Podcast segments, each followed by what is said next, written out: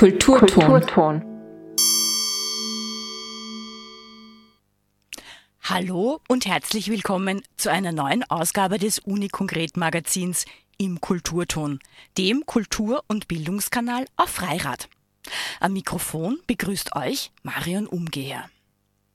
Die heutige Sendung steht ganz im Zeichen von Kunst, Nachhaltigkeit und dem Sorgentelefon für Studierende. Der erste Beitrag ist wieder eine Literarcollage. Diesmal stellen wir, stellen wir eine junge Innsbrucker Autorin vor. Der zweite Beitrag gibt dann einen Einblick in die Frage, wenn wir an die globale Erderwärmung und die Zerstörung von Ökosystemen denken, welche rechtlichen Lösungen könnte es da geben? Und live im Studio zu Gast ist heute Nico von der Nightline Innsbruck, dem Sorgentelefon für Studierende von Studierenden.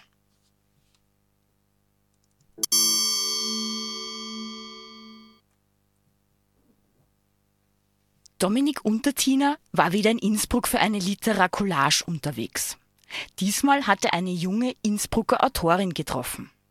Die Stücke von Sarah Milena Rendel werden sogar in Köln gespielt. Sarah Milena Rendel ist nicht nur Autorin, sondern auch Regisseurin. Ihre Stücke wurden schon mehrfach im Innsbrucker Brucks und im Bogentheater aufgeführt.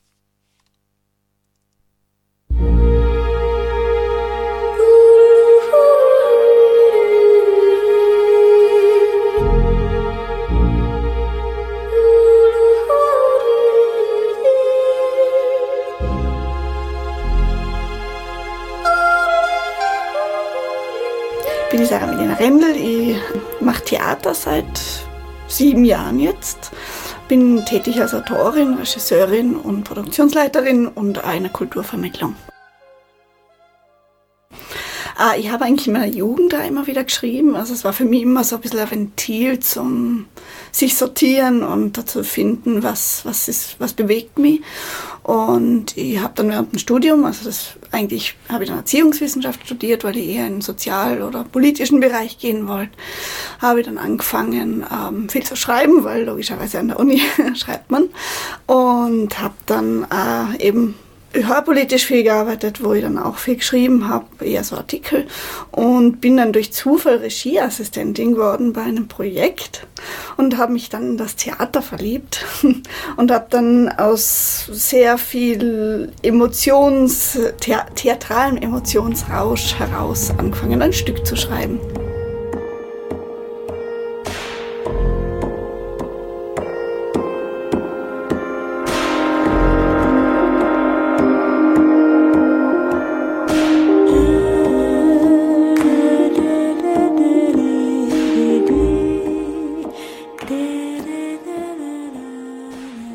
Immer schon Geschichten inspiriert, die ähm, am Menschen dran sind und äh, was bewegt den Menschen, warum handelt er, wie er handelt, aber vor allem eben auch politisch. Wie kann man solidarische Welt erzählen, wie kann man eine Welt erzählen, die frei von Gewalt und Diskriminierung ist?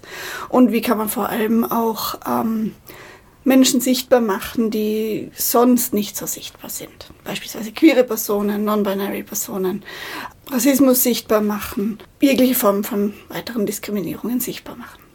Mitgeben möchte ich vor allem Fragestellungen, wie man einfach eine solidarische Welt gestalten kann, wie man Gesellschaft neu denken kann, wie bestimmte Strukturen sich verändern können und das sowohl individuell als auch gesamtgesellschaftlich betrachtet und wie man miteinander umgehen kann, um eine schönere Welt und eine gerechtere Welt zu haben. Ich habe eine Kurzperformance geschrieben über non-binary Personen. Da war mir vor allem wichtig, wie es Personen geht, die weder männlich noch weiblich sich kategorisieren und grundsätzlich auch, dass alle Fragen und alle Strukturen, vor allem Heteronormativität und patriarchale Verhältnisse, alle Personen diskriminieren und dass alle Menschen unter diesen Zwängen von Geschlechterzuschreibungen leiden.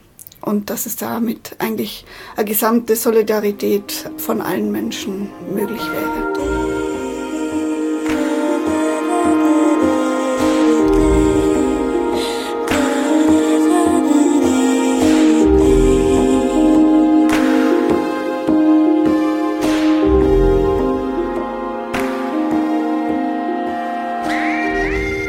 Inspirationen bekomme ich durch Gespräche, vor allem also durch Erzählungen von Personen, wie es ihnen geht und natürlich schon auch durch das, was jetzt gerade Diskurse sind innerhalb von der Gesellschaft, aber auch eben die individuellen Geschichten der Personen, was bewegt sie und wichtig ist vor allem, finde ich als Autorin oder Autor, dass man Menschen zuhört und versucht, die wirklichen Geschichten und Gefühle dahinter aufzufangen.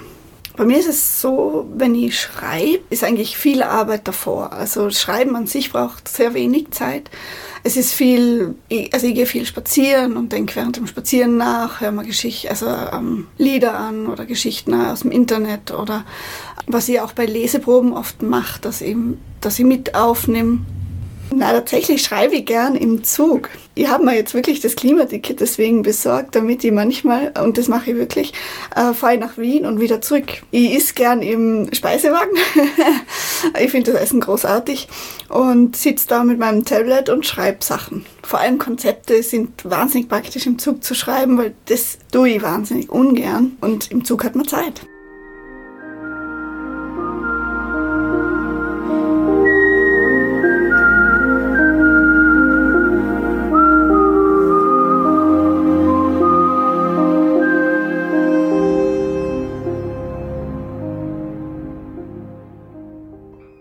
Einer Schauspielerin, die ich kennengelernt habe. Da habe ich das erste Mal ein Casting gemacht, weil ich mir schwer dann habe, eine Schauspielerin zu finden.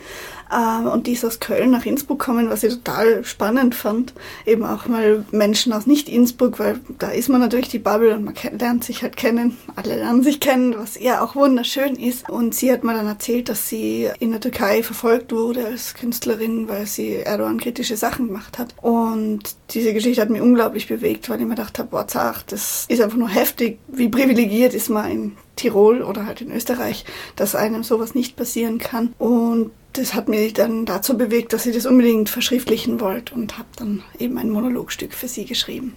Das Stück heißt Brennen, als zweideutiger Titel, also einerseits Brennen für eine Sache und Kämpfen für eine Sache, als auch ähm, sie hat ein Theater mit ihrem damaligen Freund geleitet in der Türkei, ähm, eben ein Erdogan-kritisches. Und das wurde dann tatsächlich von Erdogan-Anhängerinnen und Anhängern verbrannt. Und im Stück Brennen geht es um die Zeit von ihr im Gefängnis, wo sie einen sozusagen inneren Monolog mit dem Diktator, also Erdogan, führt. Impulse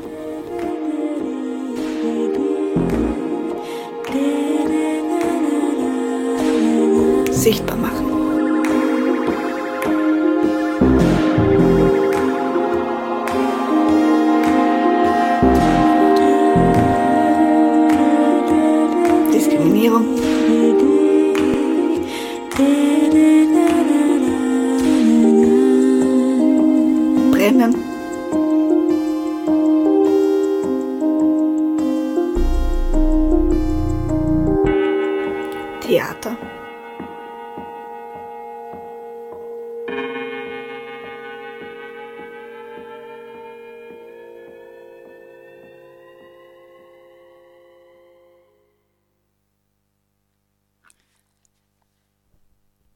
Diese Literacollage hat Dominik Untertiner gestaltet. Im Mittelpunkt diesmal Sarah Milena Rendl. Weitere Informationen auf der Instagram-Seite Sarah Milena Rendl.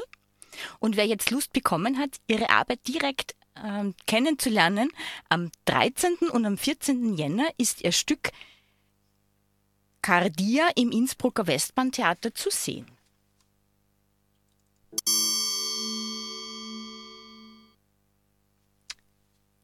Vor kurzem hat die erste Tagung des Instituts für Theorie und Zukunft des Rechts an der Universität Innsbruck stattgefunden. Im Mittelpunkt dabei Nachhaltigkeit. Die Vortragenden aus dem In- und Ausland sind dabei der Frage nachgegangen, welche Rolle nimmt das Recht bei der Umsetzung von Nachhaltigkeitszielen ein? Und wie könnten rechtliche Lösungen aussehen, um der globalen Erderwärmung und der Zerstörung von Ökosystemen zu begegnen?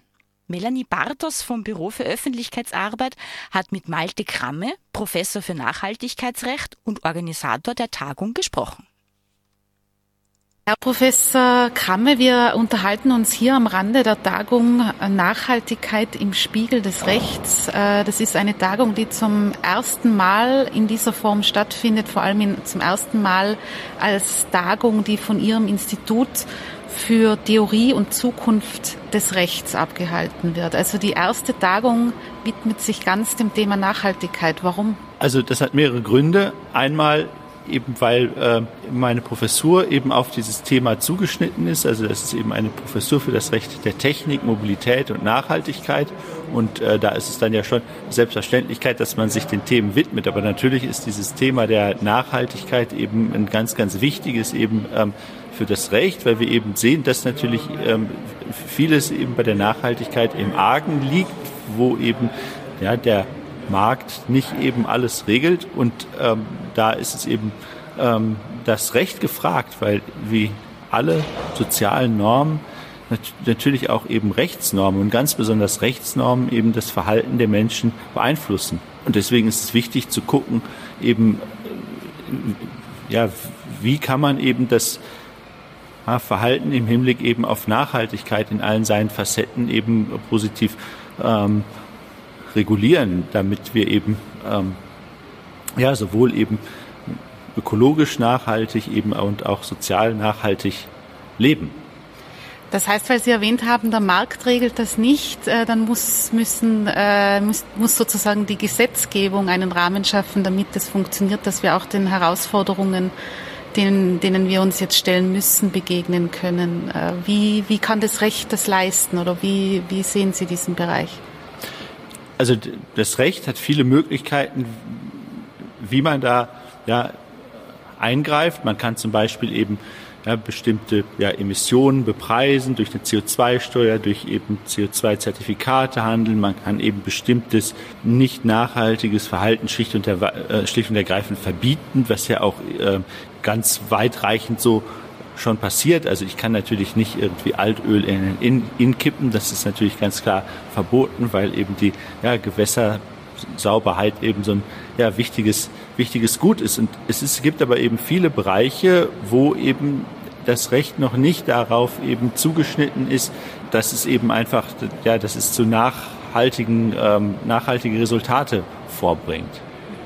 Das heißt, äh, da gibt es viel Forschungsbedarf und äh, den bilden Sie jetzt mit dieser Tagung auch ab. Das heißt, diese Expertisen zusammenholen oder wie kann ich mir das vorstellen?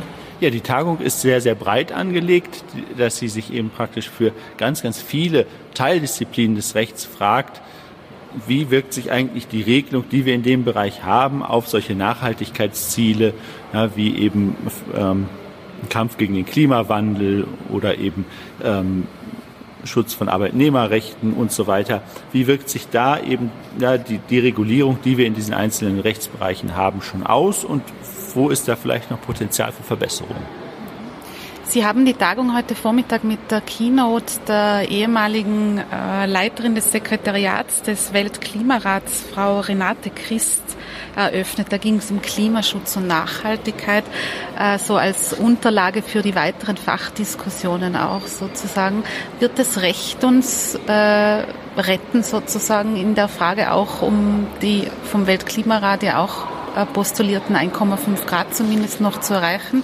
Kann das Recht äh, den Rahmen dafür schaffen, dass das möglich ist? Also die Gestaltung des Rechts hängt ja eben immer von dem ja, Parlamentsentscheidungen ab und eben letztlich äh, von der Bevölkerungsmehrheit, die eben ihren Willen in Wahlen ausdrückt. Und deswegen muss der politische Wille da sein, eben diese rechtlichen Rahmenbedingungen dann zu setzen. Und das Recht ist vor allen Dingen eben dann auch in dem Bereich ja ein Instrument zur ähm, Gestaltung, zur Umsetzung politischer Entscheidungen. Und, und ähm, dieser Wille, das 1,5 Grad Ziel auch tatsächlich zu erreichen, der zeigt sich eben noch nicht in allen entsprechenden politischen Entscheidungen. Und da ist eben noch ein Weg zu gehen. Wie ist denn das äh, einzuschätzen jetzt in äh, Ihrer Disziplin oder in den Rechtswissenschaften generell das Thema Nachhaltigkeit?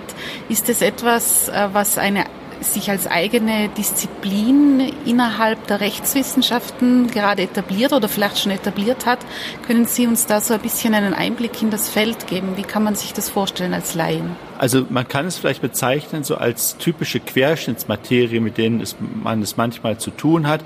Also um eine Fragestellung, ja, die man eben sich für viele also typischerweise althergebrachte Teilrechtsgebiete stellen kann. Und das ist das, was wir bei der Tagung hier vorhaben, dass wir uns eben fragen, ne, was bedeutet eben ja, Nachhaltigkeit eben fürs Verfassungsrecht. Da haben wir eben den, einen Vortrag heute gehört, ja, in dem die Entscheidung des deutschen Bundesverfassungsgerichts aus dem letzten Jahr erläutert wurde, ähm, dass eben ähm, die Grundrechte, die Freiheitsrechte der künftigen Generationen zu wahren sind, indem wir eben jetzt was gegen den Klimawandel unternehmen, damit eben nicht ganz später ganz drastische Maßnahmen ergriffen werden müssen. Wir haben aber das gleiche, ähm, also Nachhaltigkeitsfragestellungen eben auch ähm, im Zivilrecht, im Unternehmensrecht. Ja, also ähm, wie muss eben Unternehmenspolitik gestaltet sein, damit sie Nachhaltigkeit, damit sie nachhaltig ist? Wie sind eben nachhaltige Investitionsentscheidungen? Ähm, und so kann man sich eben diese Frage der Nachhaltigkeit eben in, eigentlich in allen, ähm, für alle Rechtsgebiete stellen. Ein interessantes Feld ist auch im Bereich der sozialen Nachhaltigkeit jetzt ähm, Gesetzgebungsinitiativen in einigen europäischen Ländern wie Frankreich und Deutschland. Aber es gibt auch schon einen ähm, Vorschlag für eine EU-Richtlinie, wo es darum geht, eben, dass Unternehmen dazu verpflichtet werden, hinzuschauen, zu welchen Menschenrechtsverletzungen oder eben Umweltschädigungen es in ihren Lieferketten kommen kann. Und dass eben da dann ja eine Facette der sozialen Nachhaltigkeit und eben ähm, der ähm, der ökologischen Nachhaltigkeit eben, die wir dann da eben in zivilrechtlichen, unternehmensrechtlichen ähm, Bereichen des Rechts haben die Behandlung der Klimakrise sozusagen als Menschheit, wenn es dann um Klimakrise und Wissenschaft geht, dann ist es oft sehr stark in den Naturwissenschaften verortet. Äh, wenn ich Sie richtig verstehe, und ich glaube, das zeigt die Tagung in dem Sinn dann auch heute, ist Klimakrise längst auch was, was in den Rechtswissenschaften äh, ein ganz wesentlicher Teil der Forschungsarbeit ist. Ja, wenn man sich darüber nachdenkt, welche Rolle die Nachhaltigkeit für das Recht hat, dann geht es vor allen Dingen dass, darum, dass man eine Folgenbetrachtung vornimmt. Ja, also welche Folgen bestimmte ja, Bereiche der Regulierung oder eben auch Nichtregulierung haben werden. Und da muss man natürlich eben ähm, auf die Expertise der Naturwissenschaften zurückgreifen, die eben ähm, nur einem sagen können, eben welche Folgen tatsächlich ne, in bestimmten Szenarien eintreten. Also hier ist praktisch eine Kooperation ähm, zwischen den einzelnen Wissenschaftsdisziplinen gefragt und eben eine, eine Zusammenarbeit gefragt. Das war Melanie Bartos vom Kommunikationsteam der Uni Innsbruck im Gespräch mit Professor Malte Kramme am Rande der Tagung Nachhaltigkeit im Spiegel des Rechts. Mehr Infos dazu gibt es im Internet unter uibk.ac.at slash Zukunftsrecht.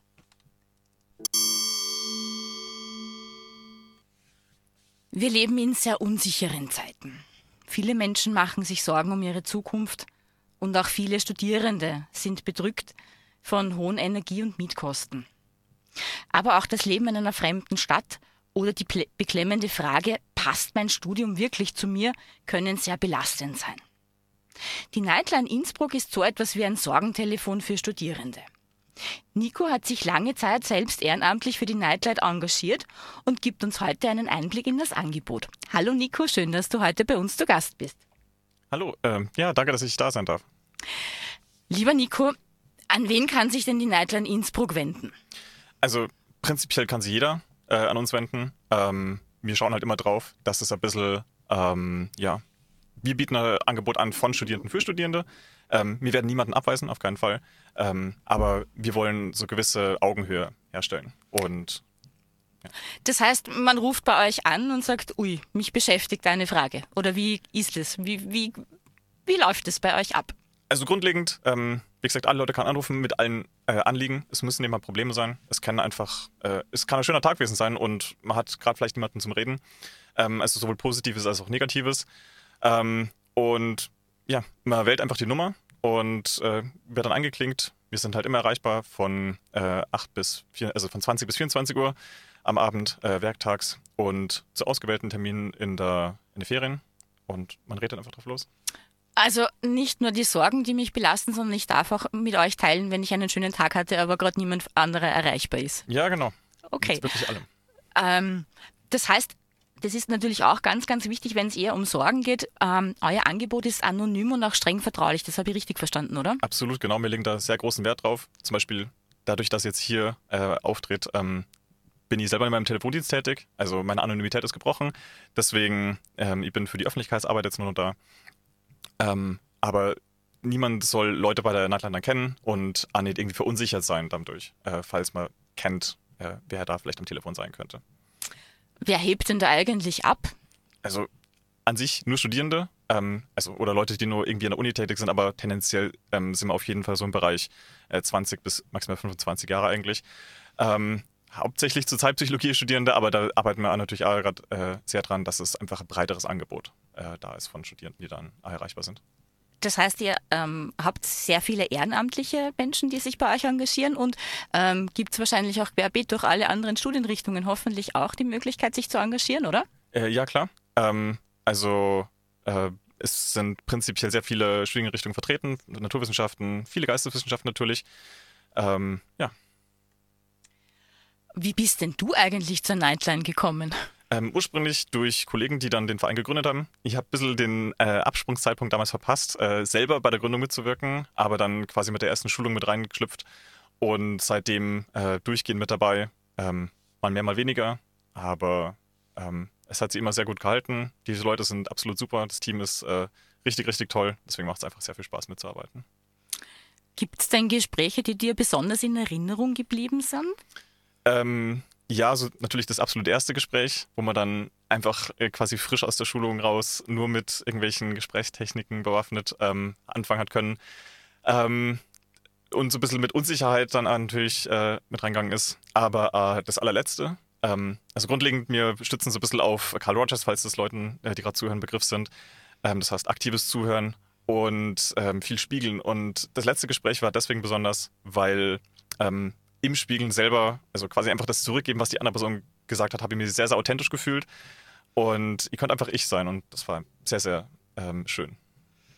Also wenn sich jetzt jemand überlegt hat, bei der Nightline sich zu engagieren, ähm, wie geht denn das? Wann meldet man sich und wie sind die ersten Schritte zur Nightline? Ihr bietet ja, glaube ich, auch eine Schulung an. Also es mhm. ist ja nicht so, dass man sich einfach zum Telefon sitzt und ja, frisch gefangt ja.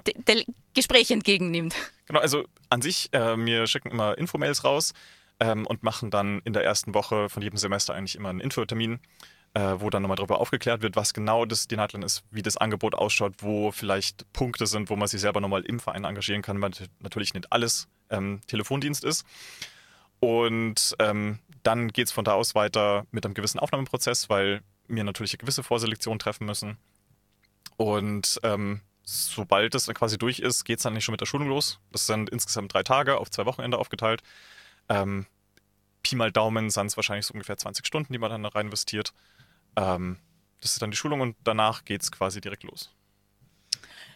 Das heißt, wenn ich dich jetzt gerade richtig verstanden habe, also Schulung ist eines und Telefondienst ist das andere. Mhm. Es gibt auch viele andere Möglichkeiten, wo man sich in der Nightline engagieren kann. Magst du vielleicht ganz kurz erzählen, welche anderen Möglichkeiten es gibt, sich zu engagieren? Mhm. Weil ich glaube, ihr seid sehr froh um Unterstützung, oder? Auf jeden Fall. Also wir schreiben es auch groß, dass wir prinzipieller Leute äh, gerne im Verein natürlich sehen, aber wenn sie nicht ähm, im Telefondienst dann tätig sind.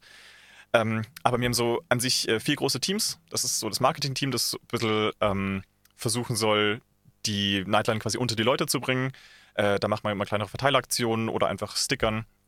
Äh, Personalteam ist so ein bisschen das Interne bei uns, also teambildende Maßnahmen, ähm, Sommerfest, Winterfest ähm, und Sportchallenge äh, ist ganz witzig.